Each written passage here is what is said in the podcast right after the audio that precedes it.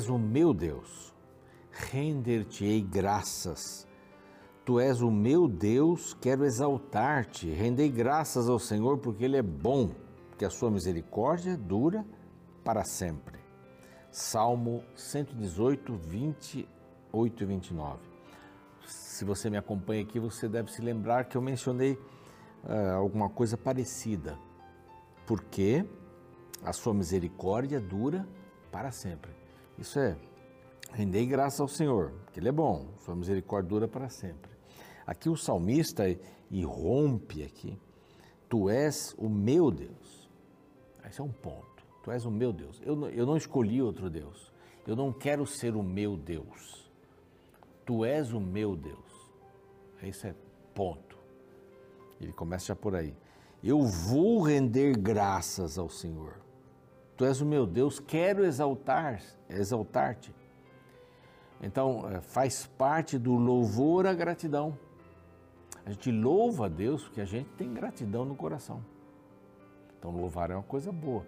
Vejam quantas coisas saem da gratidão, né? Paz, louvor, são, são coisas importantíssimas para esse nosso relacionamento com Deus. Então, vamos render graça ao Senhor, porque Ele é bom, Sua misericórdia dura para sempre. Mas o Senhor é o meu Deus. Eu o fiz primeiro na minha vida. Você vai acabar se parecendo com o objeto da sua adoração. Objeto aqui entre aspas, né? Com o alvo, com o objetivo da sua adoração. Você vai se parecer com, com, com o Deus que você adora. Mas se você corre só atrás do dinheiro, você vai ser parecido com o dinheiro. Frio, calculista, ganancioso, aí tantas coisas mais. Esse é um lindo verso, é a palavra de Deus. E este aqui é o programa Reavivados por Sua Palavra aqui da TV Novo Tempo. Nós temos a alegria de contar com um grupo muito especial que são os Anjos da Esperança. Através das suas ofertas, eles nos apoiam a pregarmos o Evangelho para todo mundo, em português e espanhol.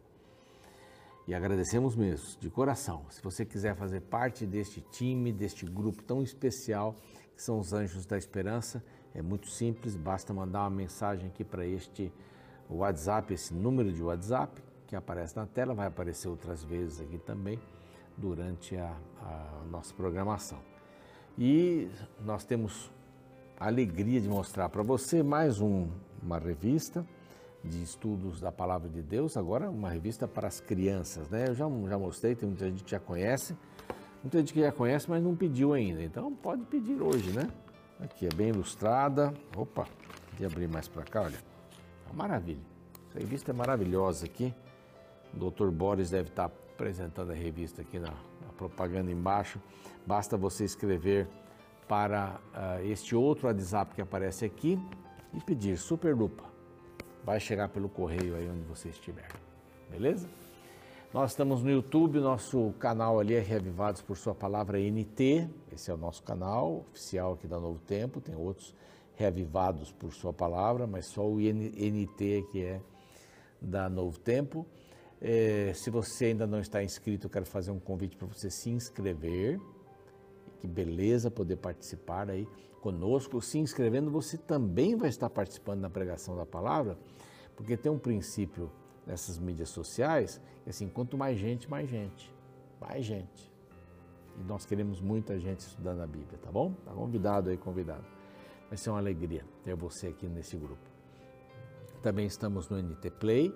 Lá tem vários conteúdos, além dos da TV, né? Estamos também ali no Deezer, no Spotify, desde Gênesis 1 até o capítulo de hoje, que é exatamente o capítulo 18, não é? Acho que é 18 mesmo, isso, é o capítulo 18. Jeremias, o profeta, está sendo ameaçado. Então, esse é o nosso capítulo. Daqui a pouquinho nós vamos passá-lo. Depois do intervalo, não saia daí.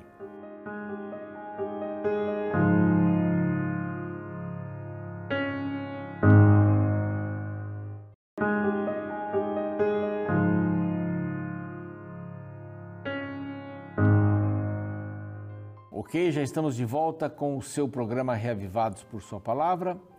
Hoje, Jeremias, capítulo 18. Começa um blocão aqui, né? O último blocão foi o último bloco grande, foi de 14 ao 17, este daqui vai do 18 até o 20. Né? São três capítulos aqui para a gente passar. E tem os subtítulos. O título geral seria o profeta, o oleiro e o presidente.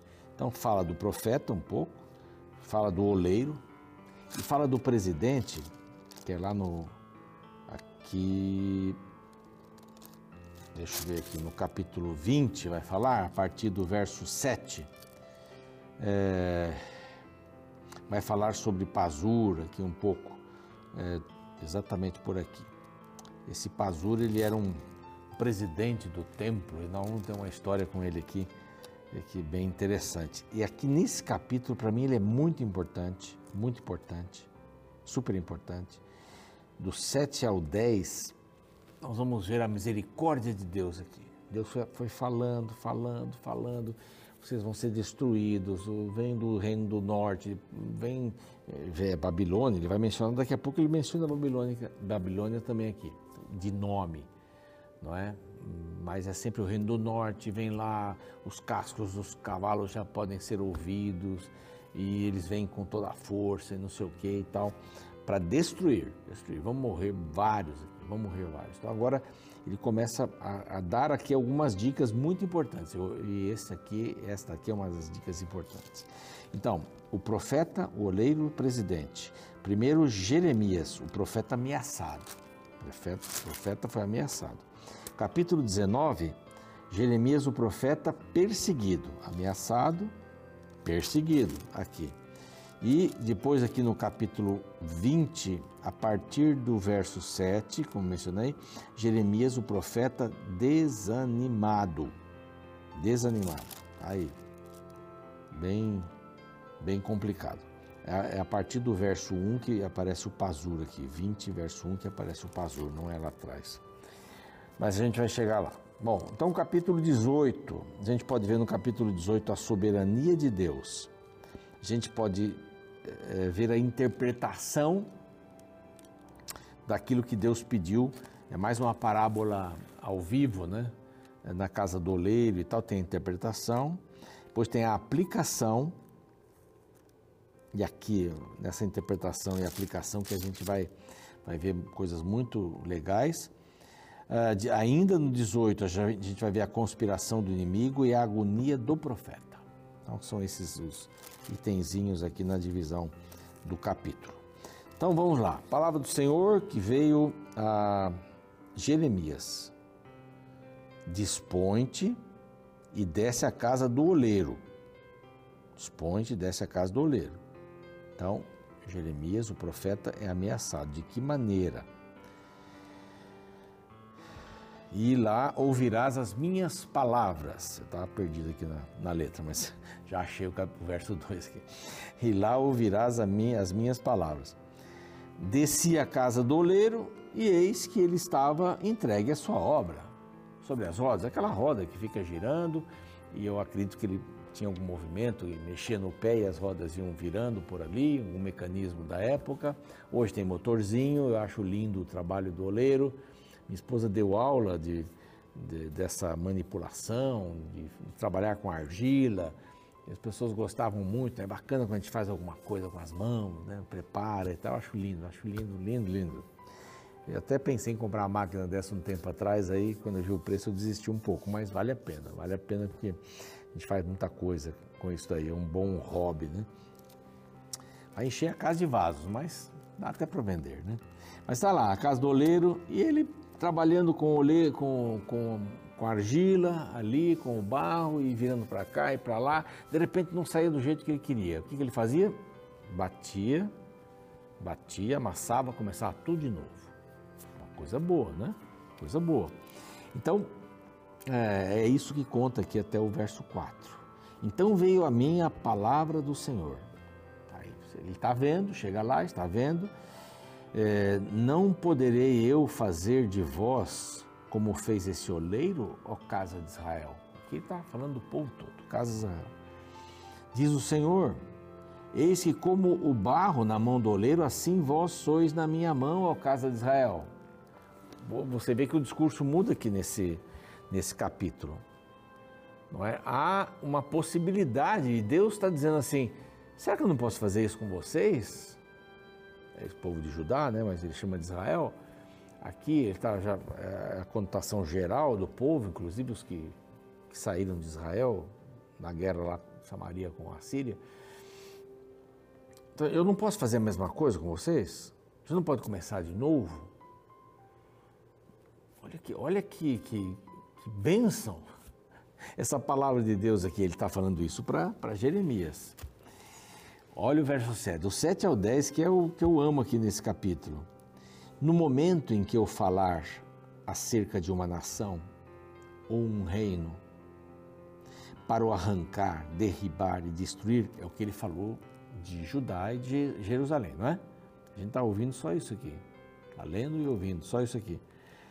Se tal nação se converter da maldade contra a qual eu falei, também eu me arrependerei. Se arrependerei não, não quer dizer a mesma coisa do arrependimento humano. É, eu, eu vou voltar atrás, seria mais ou menos isso. Eu vou fazer diferente. Eu, eu vou trabalhar porque era condicional.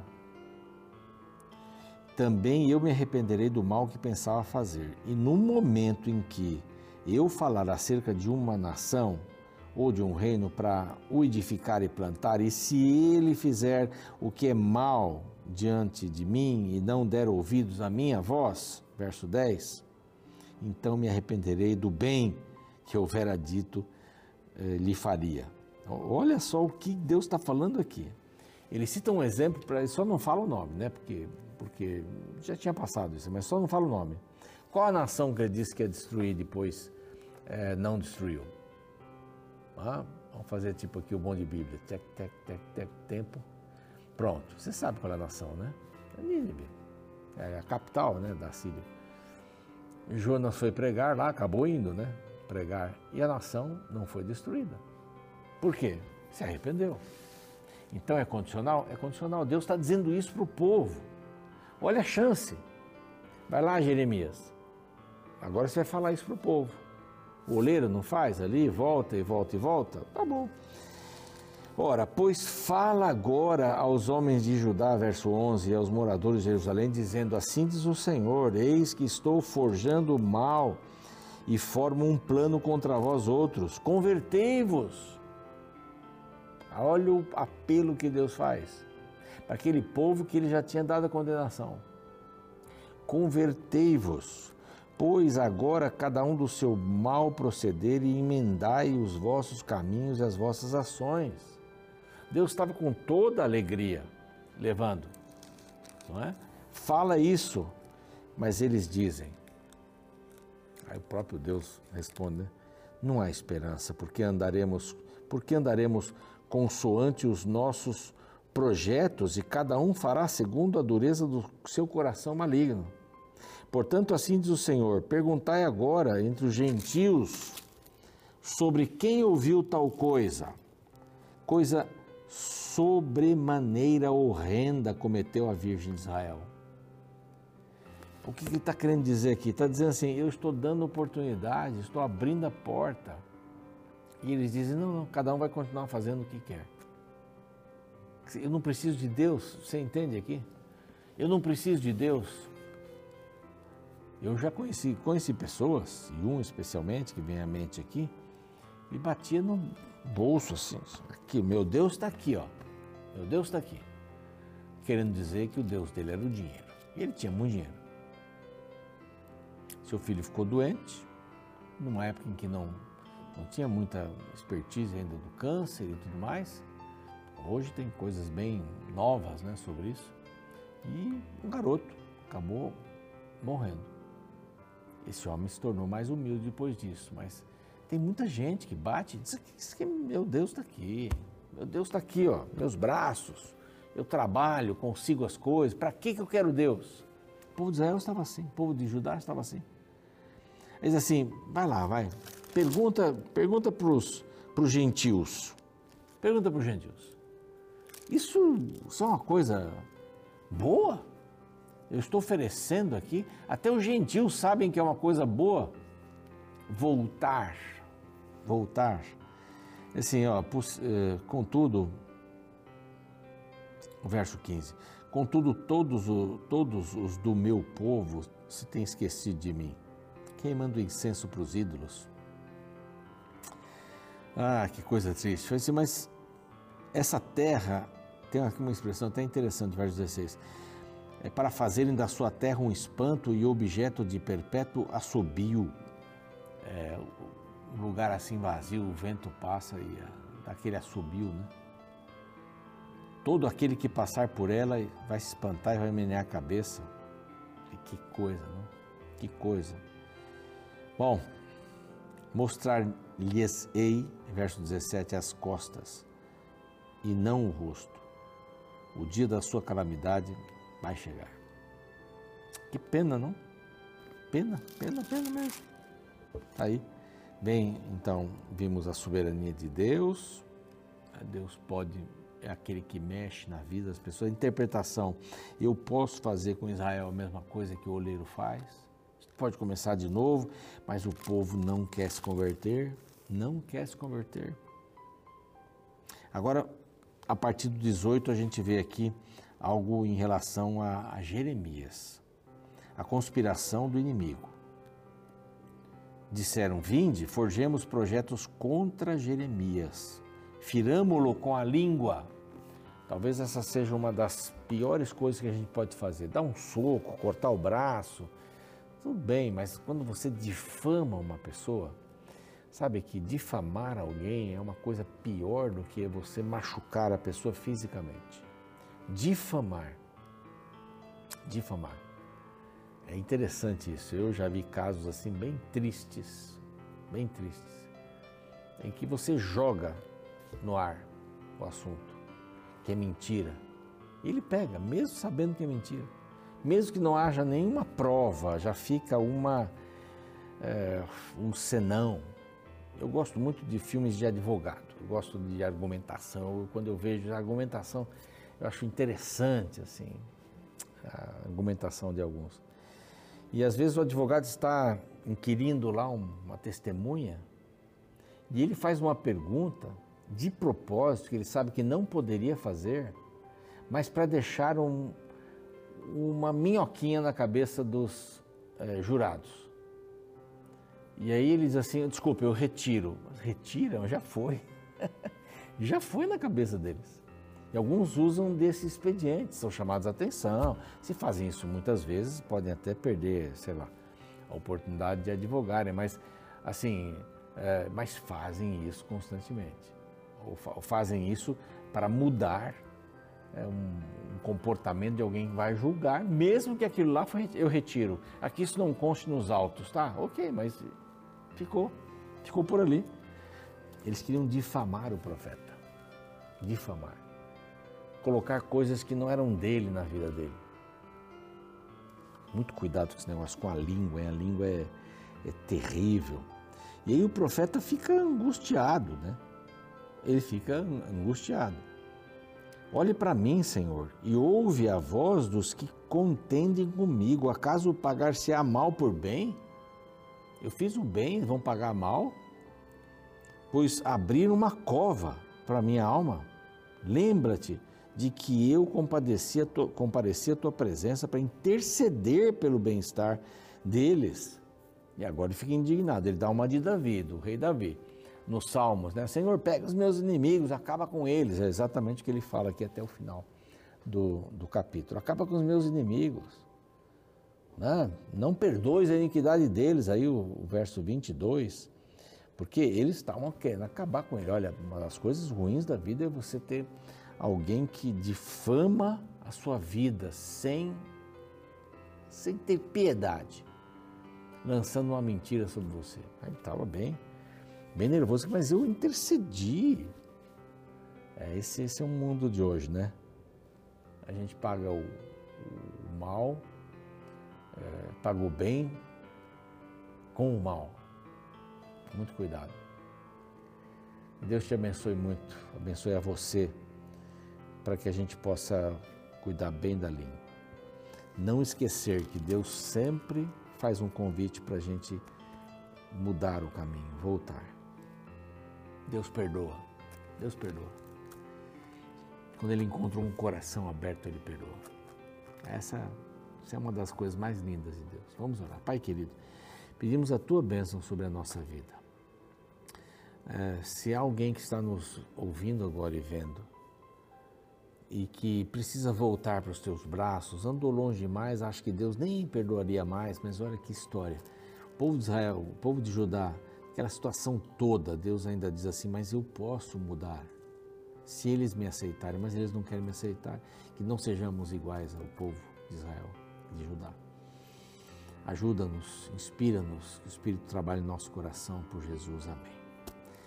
Eu vou ficando por aqui, o programa segue e amanhã a gente está aqui com o capítulo 19, dando sequência. Até lá.